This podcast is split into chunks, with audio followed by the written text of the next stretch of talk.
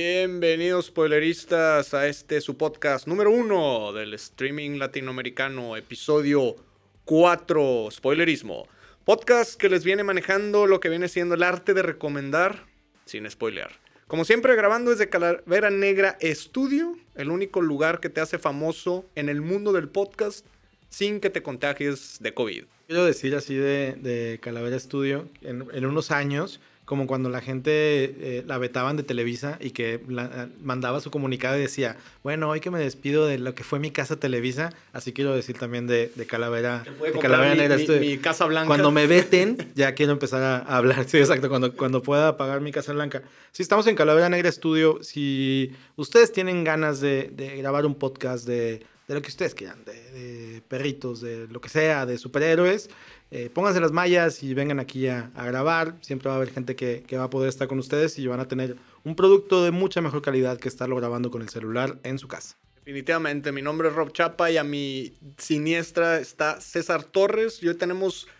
¿Qué tenemos hoy, César? Un programa especial, nuestro primer programa especial. Es un programa que nos salimos un poco de lo que son las, las eh, categorías de películas. O sea, siempre tenemos toda esta onda de, vamos a hablar de un género de película, pero hoy fuimos un poco más allá y es un tema un poco actual, pero o más bien un, bastante actual. Desgraciadamente, Desgraciadamente muy actual. Muy actual. Pero también empezamos a, a, imaginarnos y a jugar con esta, con esta idea alrededor de qué personajes podrían sobrevivir a esta pandemia que estamos viviendo, al COVID-19, y quienes, honestamente, pues no sobrevivirían. Así que los que viven o los que chupan faros.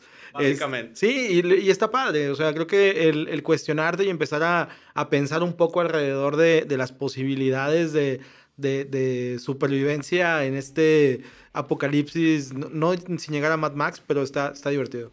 Y yo creo que, digo, sí es un tema serio, hay que seguirnos cuidando y tal, pero pues también se vale tomar un poquito, tomarlo un poquito en bromas y al final de cuentas somos mexicanos, se vale hacerlo y no nos queda de otro. No, no pasa nada. O sea, creo que el, sobre todo lo que dices, hay que cuidarse, pero también vamos a, a tomarnos un momentito un poco ligero alrededor de esto. ¿Quién es el primer personaje que sobreviviría? Mira, yo soy muy fanático, no de los superhéroes, pero soy ah. muy fanático de todas las sagas que han salido eh, y la historia en sí del murciélago de la noche. Yo creo que el primero que definitivamente sobreviviría sería Bane. Bane. Bane, porque lo hemos visto en diferentes, no solo en las películas que en la película de Nolan, pero, pero aparte en los cómics siempre está respirando estos gases, siempre tiene su máscara, si no, si, si se quita la máquina, la, la, máscara se muere. Yo creo que el cabrón sí está acostumbrado a, a tener una máscara, a respirar a través de la máscara y, y que no le pasa. Y es más, lo hace más fuerte. Sí, o sea, el, el, este señor, este, Bane, que es la segunda vez, eh, la de eh, Tom Hardy es la segunda vez que sale en una película, ¿no? Sí. Yo me acuerdo la primera vez que lo vi, que fue en la película de... Eh, con donde sale Uma Thurman como Val Kilmer Val Kilmer es, sí. es, Batman Forever es Batman Forever que antes de eso yo digo, en algún momento me prestaron todos los cómics de Batman y los pude eh, leer eh, me acuerdo mucho del personaje y se me hacía súper intrigante con la máscara, pero aparte estaba como demasiado musculoso, era un tipo muy, muy robusto que le quiebra la, la espalda a Batman en, en, algún punto del cómic. Lo veo en, en, como en Batman Forever. Y pues era como una especie de luchador pero sí tenía estos gases que lo hacían todavía era más, más poderoso. parecido al cómic. E Ajá, Ese Bane era sí, un era más, más, de cómic. caricaturizado, parecido al cómic. No, no, me acuerdo si esta película es de Robert Zemeckis. Eh, no, es de eh, Joel Schumacher. Schumacher. Que murió hace poquito. O sea, sí, falleció hace poquito. Eh, y sí, ese Bane está un poquito más personificado a, o car caricaturizado a, a, a, como se representaba en los cómics. Hay mucha gente que odia a Batman Forever. O sea, honestamente, mucha gente que dice más es la peor. El Batman de Clooney. Sí, hay gente que es el que compite ahí. Yo, honestamente, a mí honestamente me, me gusta mucho Batman Forever por lo que acabas de decir de que es un, es un cómic 100%. O sea, y también hay que ver ese, que hay una diferencia entre cómic y novela gráfica. Todo lo que ya hizo Nolan alrededor es más una novela gráfica, es más esa onda que, que en su momento tuvo este... Ay, ¿cómo se llama? Eh, creo que era Frank Darabont. Eh, alguno de los escritores y, y, e ilustradores de... Creador de, de The Walking Dead. Sí. Eh, toda esa, esa saga que, que, toma Nolan pues le puso un tema más serio, más oscuro, pero en el momento donde lo hacía Schumacher era una caricatura y por eso Bane lo veíamos que era pues una caricatura. No, que era malo, realmente era, era su idea de personificar a Batman y todo el contexto de, de Ciudad Gótica. No, no sé si él, si él mismo dirige la otra de Val Kilmer donde sale Jim Carrey. Mm, creo que sí. Creo que esas dos eran de él. Las dos primeras eran de Tim Burton y luego fue él con esas otras dos y las últimas ya son las de las de Nolan que próximamente también vamos a tener de Batman con este Robert Pattinson. con Robert Pattinson, a ver qué tal. ¿Te gusta Bane de Tom Hardy? Fíjate que sí. Creo que le da esa seriedad, tanto Nolan, vaya, dirigido por Nolan, pero creo que en sí el personaje, aparte que construye su imagen, construye su, cuerpo a, acorde al personaje, sí me gusta. Creo que sí proyecta... Eh, yo cuando estaba viendo la película dije, ¿cómo chingados le va a ganar, cabrón? Yo, yo no. Y era, era, una, era una mole. Y aparte era. Aparte era, mentalmente también lo había tronado. O sea, bueno, si pueden ver en algún momento, o no lo han visto, no han visto este. El Caballero de la Noche Asciende. Asciende, que es la tercera y última de la saga. A mí me encanta la primera escena, la escena del avión. Ahí se define el personaje de Bane que sabes que va a venir a crear todo tipo de problemas. Yo la fui a ver eh, en, en, un, en un estreno de las 12 de la noche. O sea, esos de, de ah, compra preventa y ve. El César de la noche. Sí. eso, escuchó muy. sí. Estaba llena la sala y pasa eso. Esos primeros cinco minutos de la película son espectaculares. Eh, se queda un poquito abajo del robo en la, en la anterior, la de Joker. El robo al banco es, para mí se me hace una escena increíble. Y este, este Bane que hizo Tom Hardy es espectacular. Toda la secuencia del estadio, cuando se derrumba, este, sus movimientos, así, eh, la respiración, el acento. La verdad es un papelón. Y sobreviviría al COVID porque está protegido toda su cara todo el tiempo. Está protegido totalmente todo el tiempo. Eh, ¿Qué otro? ¿Qué otro, César? Eh, por ahí estábamos también viendo a toda la gente o todos los personajes que, sobreviven a, a Chernobyl. Ellos también podrían... Están protegidos si ya sobreviviste a una explosión nuclear, ya puedes sobrevivir a cualquier bicho y bacteria o, lo que tú quieras. O sea, esa gente de, de, Chernobyl puede sobrevivir a lo que sea. qué buena serie. Qué buena serie. buena serie. Creo que el año pasado fue la mejor serie de HBO. Miniserie. Fue la mejor que, sacaron. El, el casting es muy bueno. Muy bueno. Tim Jared Harris toda la vida. Fíjate que yo sí he encontrado ciertos como comentarios encontrados de la serie, que, en algunos capítulos puede ir medio lento. Yo creo que, que el guion está bien hecho, porque realmente fue un, fue un hecho histórico trágico. Algún día van a estar escribiendo el pinche COVID, cabrón, y va a ser muy parecido. Eh, pero sí, yo creo que ellos definitivamente se salvan, porque como tú dices, están estuvieron acostumbrados a un, una pinche madre casi es nuclear. Claro, o sea, es Creo que el, punto de destrucción que eso pudo haber alcanzado en el, en el, ser humano es de los más altos que ha habido. Hasta la fecha sigue habiendo como eh, eh, algo, ¿no? Sí, sigue habiendo este, pues, radioactividad, obviamente, ahí. El, que también, y es una, es una cosa que escuché por ahí, eh, hay tours para conocer las instalaciones de, de Chernóbil que durante el Mundial de Rusia hace el año antepasado, ¿Antepasado? había mucha gente que tomaba ese, ese tour pero ya lo empezaron como a prohibir porque ya, digamos que, que ya, eh, ya estaba entrando a otro nivel el, tema a nivel respeto, las personas, la potencial contaminación y todo esto. Eh, y pues ya dijeron, no, pues ya no vengan. Pero en algún momento podías recorrer ahí por un tiempo determinado, o sea, no puedes estar aquí más de una hora. Y, y, digo, y una serie que cuando supe que estaba en producción, el director es Craig Massin, no sabía quién era, pero escribió Hangover parte 2. Sí, él, es el guionista de Hangover. Él es el guionista de Hangover y no, no sé si él escribe en la serie también. Eh, la ¿Chernobyl? Eh, no, solo, que, no, sí, sí, es el escritor también. Creo que el, y es una cosa que es una cosa que hemos platicado creo que en, en, algún momento alrededor de que los los que estaban haciendo comedia ahorita están haciendo cosas muy interesantes que no nada más son del género de comedia. O sea, tú puedes ver que también el director de, Hangover, que era Todd Phillips, él hizo Joker. O sea, y Craig Mason hizo ahora Chernobyl. Y el otro caso muy cercano es Jordan Peele, que acaba de estrenar esta semana pasada una nueva serie de HBO que se llama este, eh, Lovecraft Country. Country que, que sus libros, no, no sé de qué se trata la serie, pero los libros de H.P. Lovecraft tienen todo este tema de, de, de seres místicos y, es un terror diferente. Sí. Habrá que ver la serie, también la he escuchado porque va a salir en HBO. Ya salió, salió, ya. el, salió el, el domingo pasado.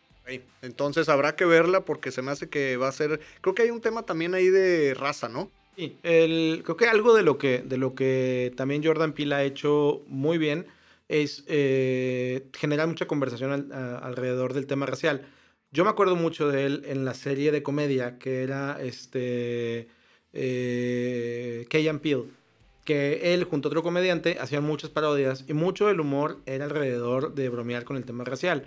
Después, él ganó el, el Oscar por mejor guion por este Let Go, eh, que, es, que es una, una película también alrededor de, de- Es una película de terror en donde un- una persona afroamericana es secuestrada por la familia de la esposa. Get Out. Muy buena. Muy buena. Él, es- él ganó el. el Que luego el hace. Oz, Oz también. también, también dirigida por él. y también se aventó, y lo pueden ver en Prime Video, la nueva versión de The Twilight Zone. Es de Jordan Peele. De hecho, él sale y él presenta como si fuera. Serie de culto. Sí, sí, sí. Muy buena. Y, y, pues bueno, ahora lo vemos que está haciendo Lovecraft, Lovecraft Country. Que también, otra cosa interesante, es que HBO obviamente siempre ha sido y punta de lanza en cuanto al contenido muy bien hecho. Pero si vemos Watchmen, también es un tema racial, toda la serie de Watchmen que, que salió hace, hace un año. Eh, pero bueno, vamos a, a verlo por ahí. Eh, volviendo al tema de Chernobyl, tema, mencionaste Joker. Si ya Joker, empezamos sí, con ya, Bane, yo creo que Joker también, el Joker de Heath Ledger, hay una Ajá. escena, eh, obvia- en la segunda película que es Batman eh, Dark Knight, Caballero de la Noche, ya sobre el final, que va saliendo del hospital, va caminando el pasillo, y después de matar a un pinche guardia, no sé qué hace, se pone antibacterial. Sí, es, sí, es sí. una escena de un segundo, pero dices, este cabrón acaba de matar a alguien, pero pues primero la salud, cabrón. y, eso, y eso construye muy bien al, al personaje. Y me, me- si tuviera que elegir un, un Joker favorito, para mí es el Joker de Heath Ledger. Eh, Está, está peleada ahí, porque un día hice ese, ese juego. Este, obviamente hay gente que dijo, no, César Romero. Otra gente dijo Mark Hamill por, la, Jack por Nicholson. Batman. Otra gente dijo Jack Nicholson. Todos descartaron a... a- Joaquín. No, no, no, todos descartaron al Ah, de Squad, Leto. Yo, creo que Jared hasta él mismo se haber descartado. Sí, él dijo, no, por mí no voten. Pero, que pobre güey, porque según esto él había filmado mucho más y lo quitaron todo. Y eso creo que sí está. Yo está creo que lo que le hicieron a- al, al Bane de Joel Schumacher se lo hicieron a- Sí. al Joker de Jared. Sí, sí, sí. Este, a mí no me. No me de- dentro de la película de Suicide Squad, a mí Joker y, y esta Harley Quinn fue lo único medianamente rescatable. Rescatable. Todo lo demás es terrible. La gente está esperando esa película por el Joker. Sí, sí, sí, Realmente, sí. La y expectativa. cuando el- la expectativa era de, obviamente, también por, por Harley Quinn. eh, pero cuando la gente se da cuenta que el Joker no sale tanto y lo poco que sale, como que era una locura exagerada. Sí, sí, o a lo mejor hasta un poquito sobreactuado pudiera, pudiera parecer. eh, Lo intentó, ahora también. intentó, lo ahora intentó. también. Quitarte el estigma de este Joker de Heath Ledger que platicamos ahorita, pues está muy cabrón. O sea, tenías un, un tipo que hizo que el personaje ganara un Oscar. O sea, y aparte fue un Oscar póstumo. O Yo sea, creo que Joaquín Phoenix, que la verdad su actuación me gustó mucho, creo que obviamente está, estuvo a la altura del personaje, pero algo, algo muy bueno que le pasó fue, fue Jared Leto. No sé qué hubiera pasado si el brinco hubiera sido de Heath Ledger a Joaquín Ah, Phoenix, ajá. pero ese intermediario que fue Jared Sí. Leto, que no le fue tan bien, pues la expectativa de- a lo mejor no era tan alta para Joaquín Phoenix. La Sí. cumple y la cumple muy bien, digo, gana el Oscar como mejor actor. eh, pero sí creo que Jared Leto le, le benefició mucho. ese, ese Oscar en particular, el de, el de Joaquín Phoenix, fue, fue un Oscar de la gente. O sea, creo que Vox Populi Sí, porque no era- hecho. que también está bien. O sea, creo que el, el papel es muy bueno, la actuación es muy buena. Pero si yo tuviera que definir un personaje favorito del universo de Batman, es el Joker de. Sí, estoy, estoy de acuerdo Y eso contigo. que mencionabas alrededor ganó de esta Oscar escena. también. Sí, ganó el Oscar. Lo Póstumo. recogió su esposa, Sí, Michelle Williams. sí, sí, sí. Lo que mencionabas de este momentito donde se, se limpia las manos, como todos debemos de hacerlo en nuestras casas y en todos lados, y en- después de tocar cualquier superficie, eh, lo hace ser un cínico. O sea, es un cínico increíble. Acaba de echar un cabrón Sí, con una sí, sí. y- Pero híjole, primero la salud. sí, exacto. claro. Y eso está bien chingón. Este, y otra cosa, un día también estaba viendo como definición de alrededor del vestuario. Y a mí el- la ropa del Joker de Heath Ledger es la que más me gusta, aunque no es la más icónica. Porque creo que la gente recuerda tal vez más el Joker de, de- incluso el de Batman de la serie de los 60s. Porque era más estridente, más payaso, lo que sea. Pero lo Era que más pasa... cómic, era más Sí, sí, sí. caricatura. sí. Lo que pasa y que me gusta mucho del de Heath Ledger es el, el nunca sabes qué va a esconder dentro de todo lo que está él. O sea, tiene un saco que le queda muy grande. No sabes si es fuerte, no sabes. una gabardina. Sí, sí, sí. No sabes si es fuerte, no sabes si es flaco, no sabes si trae una o 20 armas, que de repente abre y trae muchas armas. Desde la primera escena que aparece, Sí, sí. trae una, una, un Trae explosivo. sí. trae- Y también tiene navajas muy, muy escondidas alrededor, desde los zapatos hasta los codos. Nunca sabes qué te... Y eso está bien padre, porque también es, es mucho alrededor de, de ser un tramposo. O sea, es un, es un caos. Y eso es a mí lo que me encanta del personaje de Headley. Creo que para pelear, lo, de lo poquito que ha mostrado todo desde César Romero a la fecha, creo que era el que más traía, cabrón. Sí, sí, sí. Y, y era engañoso. O sea, nunca sabías... Nunca sabías si era fuerte o no. O sea, era alguien que se iba, que caminaba encorvado, que, que te daba mucho. A mí me, me, encantó. Incluso en algún momento deberíamos hacer un especial. Siempre hablamos de 11 especiales. Pero de, de lo que fue Batman, porque a mí la serie de Dark Knight, eh, en particular la película de, de Heath Ledger es la, la mejor de toda la saga. A tal grado que realmente la única película donde el villano supera al, al héroe. Sí, Realmente. sí, sí. Y yo me acuerdo mucho que, que salí de verla en el, en el cine. Tengo mucha nostalgia por el cine. Es, por ir a la sala. Ya, ya pronto, pinche COVID, Sí. cabrón.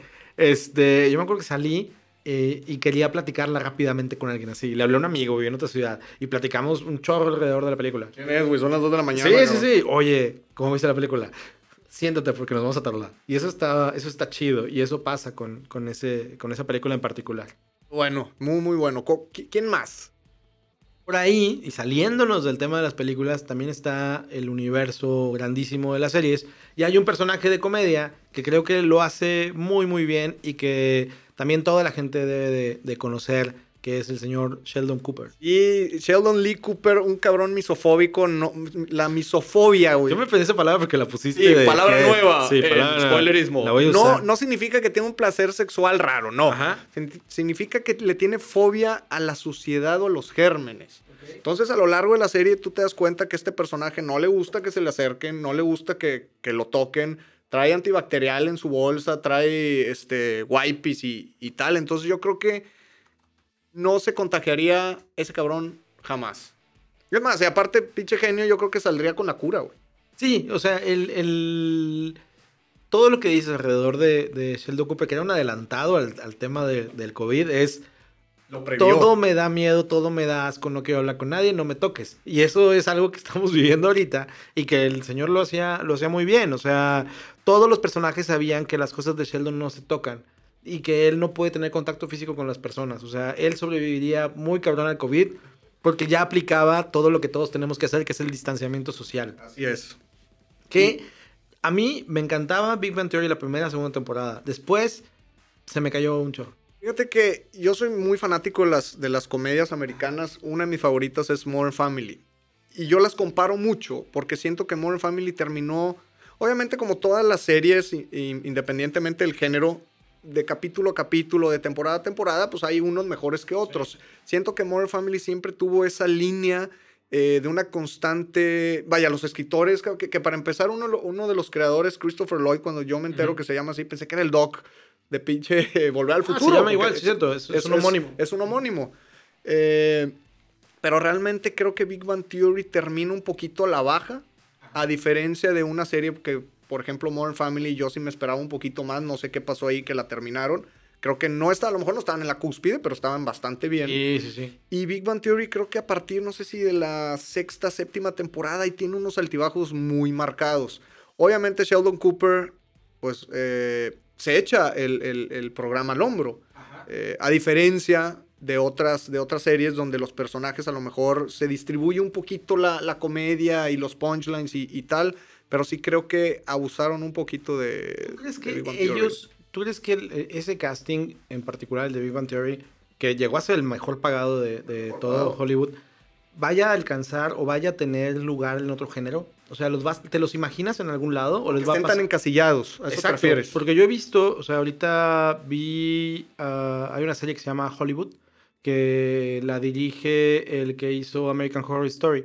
Eh, y uno de los, de los representantes de los, en los años 30 era este Sheldon, era el actor. Pero yo espero el chiste, o sea, espero Sí. la broma. El, el tema ahí con él es que sí creo que es el personaje más encasillado de la serie, eso definitivamente. Pero siento que es el que, lo más, el que más ha intentado desencasillarse. Lo hemos visto, digo, lo vi, no, no me acuerdo cómo se llamaba la película de las chavas que llevan al primer hombre a la luna. Ah, sí, cierto. Tiene ahí un papel. Sí. Eh, también en la película de Ted Bundy Sí, de Netflix. sale de tiene- fiscal. Sale Ajá. de, de fiscal, un papel chiquito, Sí. pero bueno, está haciendo otras cosas. Sé que va a salir otra. Bueno, en, en esta serie que, que dices, eh, sí creo. Los demás yo no los he visto, para empezar. Ajá. Creo que Howard tuvo una película con Meryl Streep, la verdad no la vi. No me acuerdo cómo se llama. eh, pero de ahí en fuera, pues no he visto Fue el participar. único, el único que me acuerdo mucho que salió antes de Big Man Theory, que yo había visto en algún momento, era Leonard. No me acuerdo el nombre del actor. Pero él salió en My Name is Earl en tres capítulos, que es una serie con Jason Lee, que es una comedia de Fox que estaba loquísima. O sea, era súper, súper buena a inicios de los 2000 En dos, tres capítulos sale el que... My Name is salió Earl, el protagonista no es el que sale en Morning Show como productor.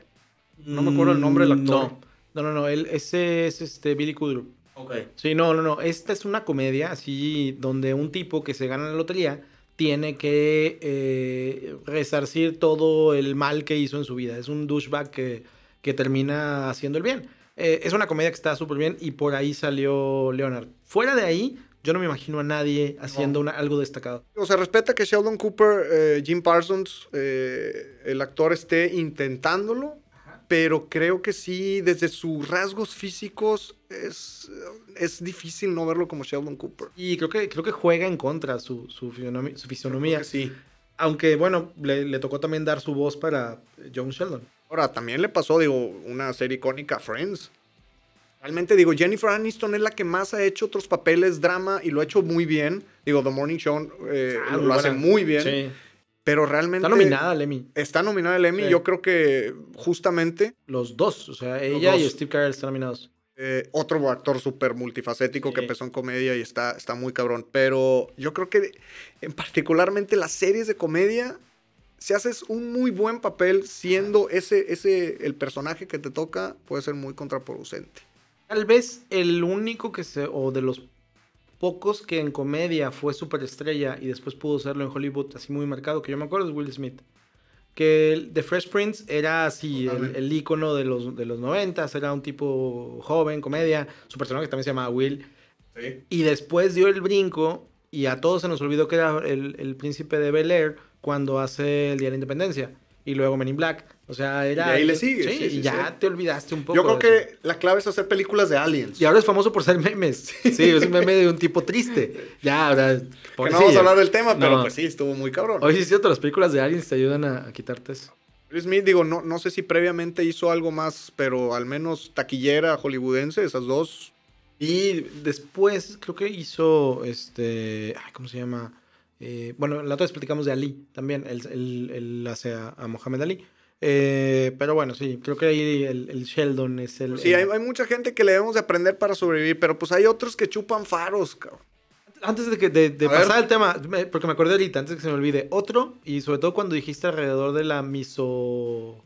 Misofobia. misofobia, es el personaje de Leonardo DiCaprio en El Aviador, que es Howard ah, Hughes. ¿cómo no? Howard Hughes, ¿Cómo porque no? también tiene este tema alrededor de que, de que los, los microbios, las bacterias le dan Claro. miedo y entonces se la pasa todo estéril en su casa, Sí, quitándose eso. Que después en Los Simpson también hacen la parodia en donde el, el señor Burns dice con el capítulo y su frase de súbete a la cumbancha tiene que ver con el, el personaje de Howard Hughes. Totalmente. No, es que los extraño los Simpsons, cabrón. Extraño Los Simpson. Ir al de- cine y los Simpsons. Sí, sí, sí. El, no sé cómo van a retratar el, el COVID de ellos. Espero que lo hagan bien, aunque también está el La verdad tema. tiene mucho que no los veo. Yo dejé de verlo hace mucho tiempo. Yo también hace mucho. Yo creo que la película, para- yo creo que la película fue Sí. de lo último que vi y ya. Tal vez, tal vez también es, es el último este, gran momento que me acuerdo, en donde salieron cosas también que estuvieron divertidas, pero ya sentarme a ver un capítulo, ya no. Pero si alguien dice, güey, hay maratón de capítulos viejos, sí puedo, sí puedo ponerme a verlos, porque Si son entra- buenísimos. Si es la voz de Humberto Vélez, que fue el, Sí. el- el que inició en Latinoamérica, Sí, sí, con- sí. con- vaya, el que le dio fama a los Simpsons en, en Latinoamérica, yo jalo. Es buenísimo. Las Buenísimo. primeras temporadas de Los Simpson, eh, todo lo que hicieron también con la casita del terror, hay muchísimas parodias de, de, de terror. y Pero de no sobreviviría al pinche COVID. No, pero. O quién sabe, güey, porque también es. Si algo tiene ese güey si- es que si tiene mucha suerte. Y si se trata de no salir de tu casa, lo cumple. Sí, sí, sí, sí. Pero si se trata de no comer y tocar cosas, lo que sea, el tipo hace lo que quiera. Y si te como- acuerdas, la, un- la única vez que hizo home office casi truena la planta nuclear. Es pone ahí el pajarito. Y volvemos a, a la planta nuclear de Chernobyl. Exactamente, aquí todo se conecta, si están bien planeados nuestros guiones. Oye, ¿quién, quién, quién chuparía faros? ¿Quién, quién ya, no, ya no sobreviviría al COVID? Desgraciadamente, Batman. Yo creo que Batman está todo cubierto menos boca y, y nariz. Ese- cabrón. O ese- sea, Eso que mencionas se me hace como, es cierto, o sea, Batman no sobreviviría No al COVID porque lo que tienes que cubrirte No no, lo está cubierto. Y también es como muy terco. ve muy terco. O sea, creo que si, le, si Alfred le dice, oye, ponte un, un, cubre- un baticubrebocas, le vale madre y le dice, no sabes quién soy. O sea, aparte es como terco y medio, medio prepotente. Así es que sí, sí tendría COVID. Sería algo que no podría este, enfrentar más que haga una bativacuna. Y es que aparte le toca, como tú dices, mala suerte porque pues también le tocan malos que pinche respiran gas, cabrón. O sea, Sí. sí, está muy cabrón. Sí, creo que es cierto, Batman no sobreviviría al COVID. Es, una, es, una, es un gran descubrimiento también. ¿Quién más? Eh, otro, otros, y yo lo hablo como un grupo de personas, el cast de Yacas. El, el cast, ni madres. el cast de Yacas, no sé cómo siguen vivos ahorita. Este, acabo de ver que Steve O va a estrenar un nuevo programa. Amarró un, a un Sí, este, sí. espectacular, ¿no? Se amarró un espectacular para hacer noticia y que la gente entre a ver esto. Este, pero yo creo que todo el tema de eh, y todo el cast de Yacas no sobreviviría al COVID porque si dicen, oigan, es súper peligroso que se den la mano, van a lamerte la mano. Sí, o sea, sí, sí. van a hacer lo que sea, van a, a- a llevar el, el tema viral a, a límites insospechados. Tienes que entrar al súper con careta y cubrebocas, entran encuerados. Sí, entran Entonces, decorados. A mí, a mí me encantaba Yacas. O sea, cuan- cuando, vi eso en, en- Creo que fue a finales de los 90, principios de los 2000. Y hay como eh, tres, cuatro películas, ¿no? Yacas sí. 3D, Yacas... Van a estrenar la nueva, Van a que, es, estrenar una que es nueva. la Jackass 4. Este.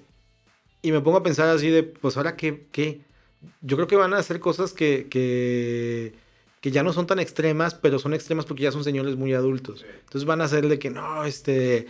Voy a cenarme dos enchiladas, 12 enchiladas y esto salían es la Jackass. madre. Y mañana en la mañana a ver cómo amanezco. O sea, ese, ese va a ser el tipo de retos que van a hacer. Porque ya se acabaron. O sea, me encantaba el programa. El programa que lo hizo es de Spike Jones. Es de Spike Jones, sí. Que también está muy interesante porque él, que hacía videos y hacía comedia, como el tema de Jackass, después hace películas increíbles como Hair, que, que es otro, otro, otro cabrón que está pasándose de la comedia hacia un tema más como pues, emocional.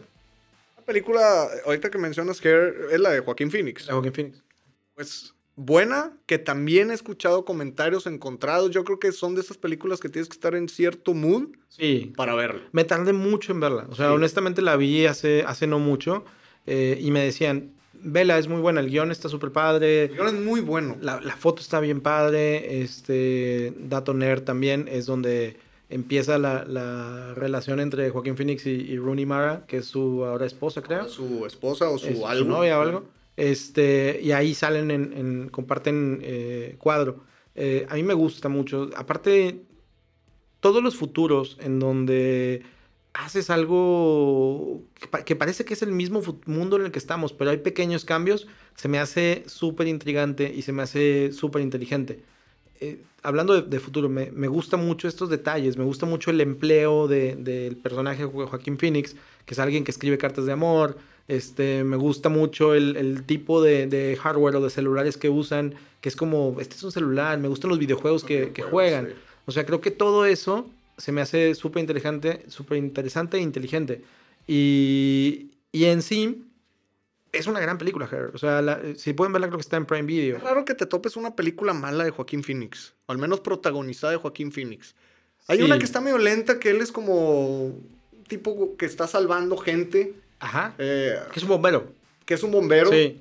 que tiene ahí, digo, como en todos sus personajes, que tiene su, su lado oscuro. eh, pero es raro que te topes una película mala de él, ¿no? Cierto. Eh, la primera vez que lo vi fue en una película donde sale su hermano, que es de Gus Van Sant.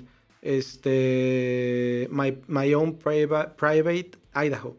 Este, los protagonistas, los protagonistas son este su hermano que era River Phoenix y este Keanu Reeves. Súper jóvenes, o sea, estoy hablando de que ¿Qué año fue esa?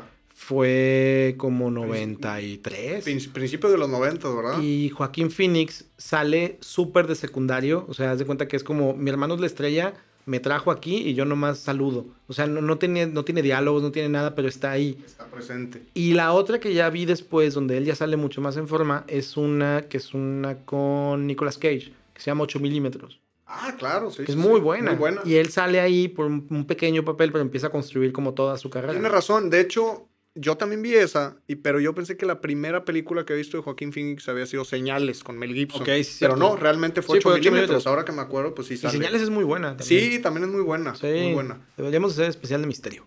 Tenemos Eh, un chingo de especiales pendientes. Créanme que de aquí, aquí no se van a aburrir. No, cállate. Es- Oye, ahorita que dijiste Ajá. que todo el cast, desgraciadamente creo que sí yo los, los categorizaría como alguien que no sobreviviría al COVID. Esta es una película que es de mis favoritas de comedia, The Big Lebowski. Ok. Jeff Bridges, John Goodman, Julianne Moore, Steve Buscemi. Pinche cast muy chingón, pero esos cabrones se la pasan jugando boliche. No hacen otra cosa más que jugar boliche. Ahorita yo creo que los gimnasios y el boliche va a ser una incubadora de pinche. Qué buena cabrón. película. Muy buena película. Eh, muy buen cast. El director. John Turturro. Son los Cohen. Son los Cohen, sí, son los Cohen. John Turturro tiene un gran, gran papel que es este Jesús. Que próximamente Va- viene. va a tener Es serio película, no me acuerdo. Pero va a tener un spin-off en donde trata sobre. Es película, donde trata sobre, sobre Jesús. Que es este tipo que juega boliche. Y a mí me encanta la Era el secuencia. rival, él es el rival principal Sí. en Big Lebowski. Y aparte también lame la bola. O sea, también es alguien que dices. Por "Ya eso valió". me acordé Sí. de esa película. Es porque cierto. todo lo que no debes de hacer lo, Lo lo hace haces en un boliche. Que es súper buena película. Y hay cosas como muy icónicas para mí de, de eso. Uno, la ropa de, de Jeff Bridges. Ese look es espectacular también. También eh, protagonizó memes. El Sí. personaje de, de Jeff Bridges. El, el- y, e- y ha inspirado a muchos otros. De hecho, creo que si, si ves a, a Thor de la última de, de Avengers, Que ya cuando ya se gordo, deja, sí, se es deja. casi, casi Sí. como, como el personaje de Jeff Bridges. Otro es que siempre está tomando rusos blancos. Y eso es Pinche vida asquerosa, cabrón. Sí. Que lleva leche, güey. Pero él dice, esto es lo mío, le voy a dar. Y la otra es, para mí en el momento de la película, que es justo cuando sale Jesús, es que empieza Hotel California con los Gypsy Kings. Claro, cabrón. Es buenísimo, claro, claro. buenísimo momento del cine. Tienen oportunidad de verla, búsquenla. No sé ahorita, la neta, dónde esté. es un clásico en- noventero. Está en Prime Video. Debe estar en Prime Video. Sí. Eh, y este, el, el actor que personifica a, a Jesús, también muy usado por Adam Sandler. Ahora que me acuerdo, ha salido eh, Mr. Deeds y, y creo que se ha salido en Es dos, tres películas. Es un actorazo, creo que un poquito underrated porque realmente no le han dado eh, la proyección que a lo mejor No, no, no. Creo que es un, es un, como dices, un gran actor que, que no ha tenido los, los momentos, aunque creo que ganó un Emmy o estuvo nominado por The Night Of, que es una serie de detectives que está en, en HBO. Está bien buena, o sea, también si pueden, véanla, es, es buenísima. Este, él sale ahí de, de abogado. eh, pero tiene razón, en, en Mr. Deeds es un papelazo también. Hace un papelazo, que es una el comedia. mayordomo, es el ¿no? mayordomo. Sí, sí, sí. Es, es increíble y también sale él, él, también creo que es uno de los favoritos de los, de los Cohen, porque aparte de salir en Big Lebowski, sale en Barton Fink, y que es una de las primeras, y también sale en Oh Brother, Where Are You? Ah, cómo no, con Eh, George Clooney. Con George Clooney, que es uno de los tipos que, que escapan de, de la prisión, que es- si no la han visto también es una gran, gran película. Es eh, la Odisea hecha como si hubiera pasado en los años 20 durante la época de la prohibición. Así de absurda es y es divertidísima. Y sale John Turturro. Y muy buena película, eh, búsquenla. eh, es, es un humor diferente, Sí. podríamos decir. Y, y, otro, yo creo que también todo el caso de una película más contemporánea, la última ganadora del Oscar, todos los de pinches parásitos. Viven en una sociedad, cabrón, se aprovechan de la gente. Aunque no salen de la casa, o sea, Aunque no salen, eso sí, no salen de la casa, pero previo a meterse a esta casa de, de ricos, pues realmente vivían en condiciones sí, Que la película es buenísima. Muy buena. Está en. Eh, está por estrenarse, en Netflix, ¿cierto? Sí. creo que ahorita está en Cinepolis Click o alguna cosa así, de que la puedes comprar o, rentar. Pero en septiembre ya va a estar en, en Netflix. Lo cual también dices, pues son como las apuestas fuertes de Netflix para que la gente no se vaya a Prime y anticipando que viene Disney Plus. Ya se estrena en septiembre, o noviembre. En noviembre está en Latinoamérica ya también disponible. ahorita que trae la Mulan, yo creo que va, va, a cerrar o va a abrir aquí en Latinoamérica muy fuerte. Por ahí escuché que va a tener unas promos en, a nivel... Eh, creo que con Netflix puedes compartirlo con cuatro miembros de tu familia. Disney Plus vas a poder hacerlo hasta con 10 es una oferta muy interesante. Más ahorita que pues estamos en home office, los que tienen hijos están presentes y necesitas. Sobre todo porque ya te quitaron Mickey de Netflix. Eso. Precisamente por eso. Exacto, pero bueno, volviendo a, a, este tema de. Que la, de Parásitos le pasó a Miss Colombia, cabrón, que primero habían anunciado eh, a otra y resultó que eran. Oh, no, eso no, no, pasado con, La, fue con La Land. Sí, sí, sí. Este, no, a Parasite le fue. Muy bien. Muy bien. Fue una eh, sorpresa y no. Realmente. Sí, era la favorita de la crítica, pero, pero también. Pero no de la gente, a lo mejor. Pero también sentimos que, que, que como que la academia es bien traicionera y se le iban a dar a cualquier otro nominado. Pero fue construyendo, fue construyendo y de repente se llevó todos los premios. Buena película que creo que había empezado como un cortometraje y recibió tan buena crítica, algo así como lo que le pasó a Whiplash. De hecho, si, entran a, ah, YouTube, Whiplash está como cortometraje eh, eh, en YouTube y le fue tan bien que le hicieron, le hicieron película. Lo mismo le pasó a Parasite. la primera vez que vi este, Parasite, sí me. O sea, sí fue una cosa que. que, te vuela la cabeza a nivel. Eh, tiene, digamos que todos los géneros. Digo, no vamos a platicar de ella porque no vamos a spoilear.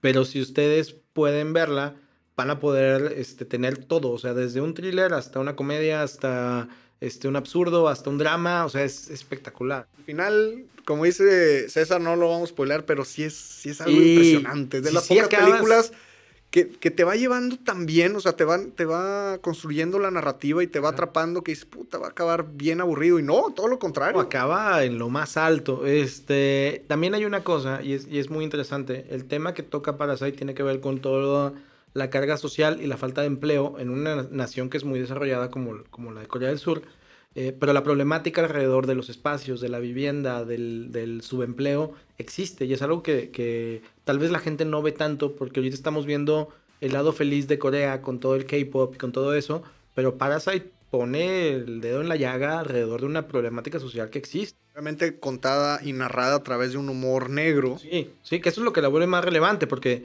si haces una película tradicional, pues tal vez hubiera sido este, no tan exitosa. Si pueden ver, hablando de, cine asiático increíble, en Netflix está este, eh, Shoplifters.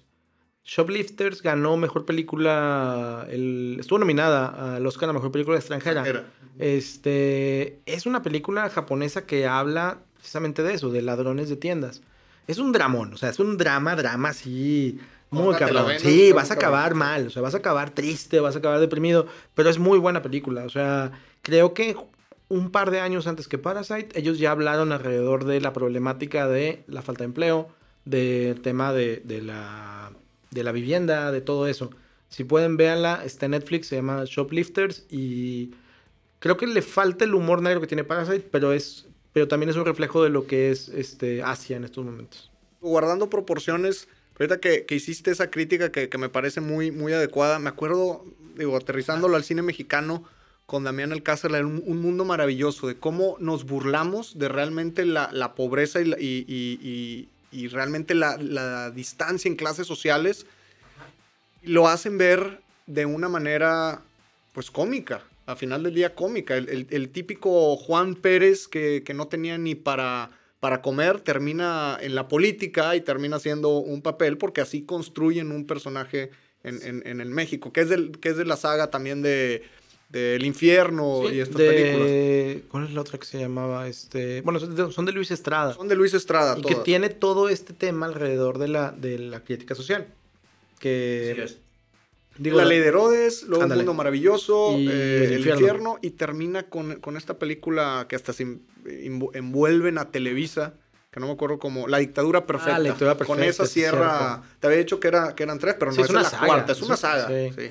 que también es un cine muy necesario. O sea, todo el tema de, de- de la crítica social, de, de la corrupción y todo eso, que juega mucho con el humor negro en, alrededor de todo eso y lo hace muy bien. También, digo, qué padre que, que Damián Alcázar puede encontrar el lugar para reflejar el, el grandísimo actor, actor que es. Sí, sí, definitivamente. Oye, tenía otro, otro apunte de alrededor de los que no sobrevivirían y por ahí está uno de mis actores favoritos A de la historia. Eh, y tiene que ver cultura, con la cultura. O sea, ahora que está el dis- distanciamiento social y que no te saludes y todo, yo siento que la comunidad argentina va a batallar para eso porque ahí se saludan de beso todos, Y doble, hombres, y mujeres y doble, y lo que tú quieras. Entonces yo digo, oye, tal vez uno de mis actores favoritos no sobreviviría, que es el señor Ricardo Darín. Muy buen actor. Pero ¿sabes qué? No, estoy de acuerdo contigo. Yo creo que no. No, no, no, porque les gana la tentación de, de andarse ahí este, besuqueando, que, que no está mal, es cada quien su, su cultura. Pero bueno, el, el- el- el tema es, habla un poco de Ricardo Darín. A mí creo que él es el actor eh, latinoamericano más importante en estos momentos. O sea, así de ese pelo creo que lo, lo considero. El, a mí lo, lo que hace en El secreto de sus ojos es espectacular. Apenas iba a mencionar. Creo que fue la primera película que vi de él, que incluso después hacen una versión gringa, ¿no? Sí, con Will Smith. Will Smith, exacto. No la vi, le tengo mucho respeto a, a- a la original, este, que me encantó y, y si a la gente le gusta el, el fútbol, tiene una de las mejores escenas de, de, de suspenso que, del cine latino que sucede en un estadio, que es, que es un estadio donde está pasando y tiene mucho que ver con, con la, eh, digamos, con la pasión, con la cultura de- del fútbol. Es Nos una- identificamos Sí. nosotros como es mexicanos. una película de, de época que todavía no está en ninguna plataforma, pero si se la pueden topar es buenísimo. Vale mucho la pena. El secreto de sus ojos. Este, por ahí también él eh, sale en esta otra gran película que sí la pueden ver en Prime Video, que es eh, Relatos Salvajes. Ah, muy buena, que son historias cortas. Son historias cortas. Esta, este, que es de eh, un, un escritor, bueno, es un director que empezó en, en televisión eh, y él, él hacía la serie Los Simuladores en Argentina, que después Televisa compró los derechos y la hizo aquí con Tony con Dalton y Tony Dalton y con. Arad de la Torre. En su momento, eh, la serie en Argentina, la original, fue la serie más exitosa en la historia de Argentina y paró todo. O sea, toda la gente quería ver el final de los simuladores, porque fue así de importante. Después ese director hizo eh, Relatos Salvajes y estuvo nominado al, al Oscar como Mejor Película Extranjera. Ahí sale Ricardo Darín en un personaje que está increíble también y que todavía el Twitter de Damián, digo, de Darín, tiene que ver con la película. O sea, nunca lo ha cambiado porque a ese nivel llegó con eso. Llegó. Pero Sí. bueno, es un actor también que, que ha hecho mucho más que eso, pero sí, sí, sí. definitivamente esa película creo que sí, sí ha sido y es de las marcada. figuras, es de las figuras que si tú le hablas en Twitter, sí te contesta. O sea, es alguien que, que es muy famoso porque también tiene una relación muy cercana con sus fans. Y eso está bien, bien chido. Este, por ahí sí pueden seguirlo. Se llama este, Bombita Darín, su, su usuario de Twitter. Este, pero bueno, es un actorazo que, que en algún momento se, se me hará conocerlo. Creo que es una de las personas que, que me gustaría conocer en persona. Aparte porque sí, no batallaría con el idioma. Yo creo que no. Sí, este, y bueno, ¿quién más chuparía faros ya por último? Yo creo que ya por último, híjole, es que no, no me gusta tocar el, el- el tema, pero yo creo que tu presidente, yo creo que tampoco. Yo, Ya yo lo veo que no promulga el ejemplo, entonces sin entrar en detalles, no sobreviviría. No, digo, hablando de la terquedad ahí que, que, que tocamos en algún momento con Batman. Digo, clave sea, cabe aclarar que no es una persona de, de- de- del medio... Pero es de la farándula. Pero es de la farándula al final del día. tan, tan ya se ha hecho esto, este, un show, que puede ser la farándula también. Y tiene razón. O sea, yo creo que por ahí, por ahí la terquedad es la peor enemiga de la gente. Sí, sí, Sí. definitivamente. Y yo creo que con este terrible personaje eh, cerramos, pero ahora vamos a vender sin spoilear, Dale. que es lo que se nos da. ¿Qué es lo que, qué es lo que nos puedes ¿Qué vimos este fin de spoiler? semana, César? Ah, yo vi una película malísima. O sea, digo, no se las voy a vender, al contrario, se las voy a antivender. Es una película que se llama Billionaire Boys Club. Está en, en HBO. Eh, tiene un casting muy bueno. O sea, antes de todos los escándalos eh, de Kevin Spacey, sale Kevin Spacey, sale este eh, Dave Chappelle, Sale este Taron Egerton, que hizo a, A Rocketman. a Rocketman. Y sale el que hizo Baby Driver, que Ah. es Angel, algo, no me acuerdo. no. Tampoco recuerdo el nombre, pero Y tú dices, bueno, son, son buenos actores y todo eso. La película es un desastre. O sea, es una. Eh, no voy a profundizar mucho en ella, pero es lo que quiso. Es como, hey, ¿por qué no hacemos el lobo de Wall Street, pero para adolescentes? Y quedó pésima. O sea, la vi y. y- como idea era buena. como idea, y aparte lo interesante es que es un caso de la vida real. Sí. O sea, y, y cuando empezó eso y decía, basado en una historia real, me intriga porque quiero saber un poco más de la historia. Aparte, Billionaires Boys Club es una marca de ropa que es de Farrell ahorita, pero en su momento sí fue una compañía que compraba acciones en los 80s. Y la película es bien, bien mala. O sea, huyan de ella. ¿Dónde está para no verla? En HBO, o sea, hay tantas cosas increíbles en HBO que no se desgasten viendo esas. Si un día se la topan así es, scrolleando, pásenla por alto, es, es pésima. Eh, Fíjate que este fin de semana vi una película nueva en Netflix, dominguera, palomera, vale la pena, se llama Project Power, eh, en Netflix, eh, protagonizada por Jamie Foxx y Joseph Gordon-Levitt. Tenía rato de no verlos, a ninguno de los dos. Por ahí Joseph Gordon-Levitt La del avión. tiene la del 401. avión, exactamente, no sé si está esa en Prime. Prime. En- eh, pero fuera de eso, tenía rato de no verlos. Muy interesante la propuesta. Es, es de acción, es, es sci-fi. Se trata de. Hay una droga en el mundo que si te la tomas los primeros cinco minutos tienes un superpoder. La premisa. Eh, el superpoder varía dependiendo de, la persona. Eh, puedes correr rápido, puedes que las balas no, no te peguen. eh, una hacerte acción, fuego. Son como unos... Por cinco minutos eres un X-Men. básicamente. Ok. pero no sabes qué te va a tocar, pero al mismo tiempo esta droga... Ah, bueno, que, que hay otro tema. La droga puede que te dé el superpoder siempre que te la tomes o, o- o puedes explotar tu cuerpo. Es, una, es un volado. Es un volado prácticamente. La película es buena, vale la pena. eh, si no tienes nada que hacer un domingo, que ahorita nadie tiene nada que hacer. Sí. Eh, el- en capítulos pasados hablábamos de The Old Guard. Va más o menos por esa, por esa temática, que no es el gran guion. Es una historia que, bueno, la, la narrativa te lleva a un inicio, clímax y un, y un desenlace interesante. Y realmente la, la vi por el casting, porque Jamie Foxx, después de Django, digo, ha hecho mil cosas. Ray, eh, que también la, la mencionábamos Ajá. anteriormente. eh, es muy buen actor. Joseph Gordon-Levitt también ha tenido ahí sus participaciones interesantes no solo de 500 Days Without Summer, también pero tiene Looper, muchísimas. Looper es muy buena. Por ahí también salió en una de las de, de Batman, de las últimas, de hecho en la tercera. Sale en una con Scarlett Johansson, que es como un gigolo. Se llama como Dear John, una cosa así. Es- Dear John, tienes razón. Y sale Joseph Gordon-Levitt. Es un buen actor. Yo me acuerdo mucho de él en, en Theory Rock from the Sun. Sí, pues ahí realmente ahí Sí. empieza y en 10 Things I Heard About You sí, sí, cierto. también, también ahí Con tiene... Joker, con Joker, Ledger. de venta. Aquí todo está conectado, entonces vale mucho la pena. eh, pero sí, eh, no se lo voy a spoilear, pero véanla un domingo ahí con, con unas palomitas, un Sí, par de cervezas, sí. vale la pena. Y también se estrenó hace relativamente poco la tercera temporada de The Sinner. Ya. The Sinner que ha sido una serie que a mí me ha gustado mucho. Es una serie antología realmente porque todas, todas las temporadas es una historia diferente, protagonizada por Bill Pullman, un actorazo. él es el Bill mismo, Pullman, sí. Es el mismo, es un, es un agente, es un detective. En esta, eh, bueno, ellos no le llaman temporada 1, 2 y 3. La primera fue, fue Cora, que era, que era este, Jessica Biel. Jessica Biel, después fue Julian, eh, centrado en un niño, ahora es Jamie. Eh, sí vale la pena, Matt Boomer. es Bad Boomer, yo no lo había visto en una, en una serie, pues acá él, él- él es el, el- el que está siendo juzgado, el, el que está persiguiendo el, el personaje Bill Pullman. Vale mucho la pena, es la misma temática de las otras dos temporadas, un asesino, posible asesino o no, que, que el detective lo, lo está buscando.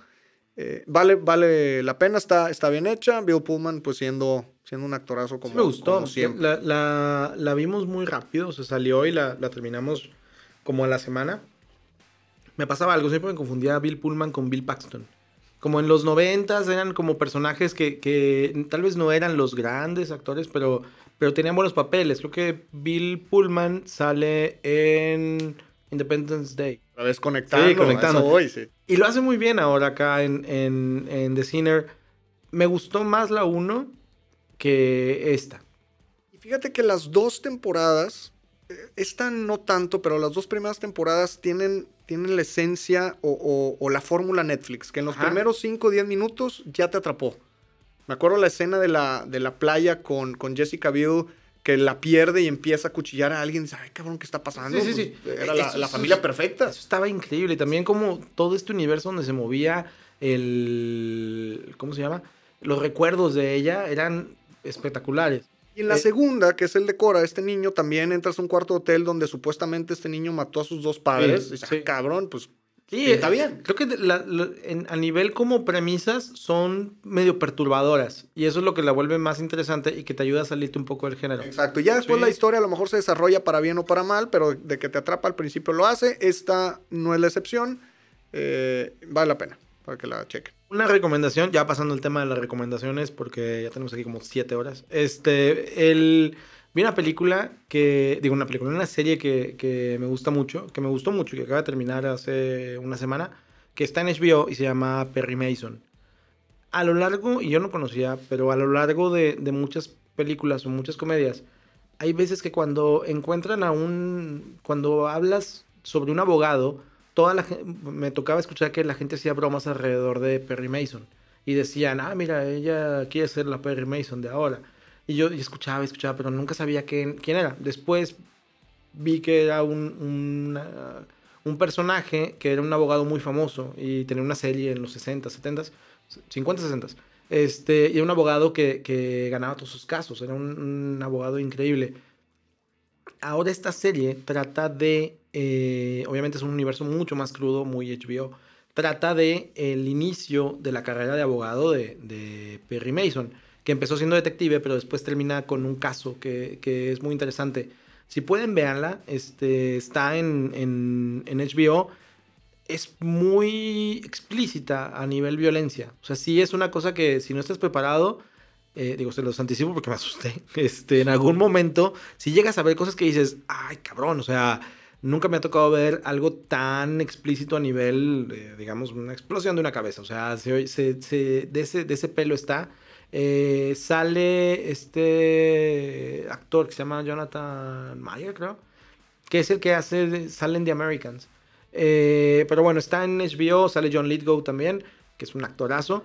Eh, si pueden, este, me gustó mucho. Creo que tiene un, un desenvolvimiento de serie muy, muy interesante. Es un, es un thriller que, que nunca te deja descansar. O sea, que siempre tiene como ese es, ese ganchito para tenerte atrapado. Creo que viene una segunda temporada. Está ambientada como en los años, años 20, eh, en la época de la prohibición, pero bueno, está ahí en, en HBO. Perry Mason se llama. Habrá que checarla. Sí, sí, sí, se la recomiendo mucho. Y pues, ¿qué más, César? Vámonos. Pues a seguir sobreviviendo al COVID. Vamos, a, darle y a, y a, seguir viendo más cosas. Este, pues un, un agradecimiento a la gente de Calavera en el estudio que otra vez nos, nos recibió aquí ahora con nuestro primer especial que tiene que ver con el COVID. Vamos a seguir pensando qué otros especiales vamos a hacer. Vamos a, sacar, sin ustedes no se preocupen, síganse cuidando, que ustedes sí sean de los que sobrevivan al COVID. Esperemos todos. Eh, queremos, queremos, vamos a contarlos a toda la audiencia para que no nos falte nadie. Así es. Sí, eh, digo, aprovechando mis redes sociales es en Facebook El Charómetro eh, y pues obviamente el, Facebook también de, de spoilerismo. Para que nos sigan Gracias de nuevo a Calavera Negra Studio, donde tus deseos de podcaster se pueden hacer realidad. Tus sueños se hacen realidad. Y libres de COVID. Gracias, nos vamos. Hasta luego.